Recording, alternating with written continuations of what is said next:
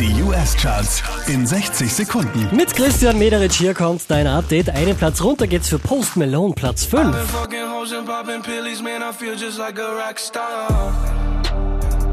Von der 3 runter auf die 4 geht's für Camila Cabello.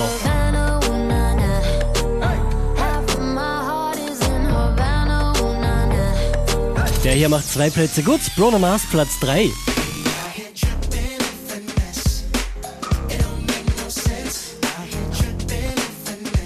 Unverändert auf der 2, das ist Ed Sheeran.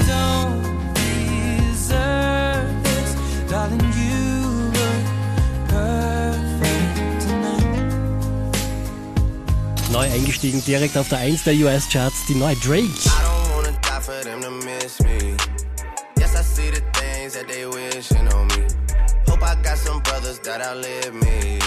Mehr Charts auf charts.kronehit.at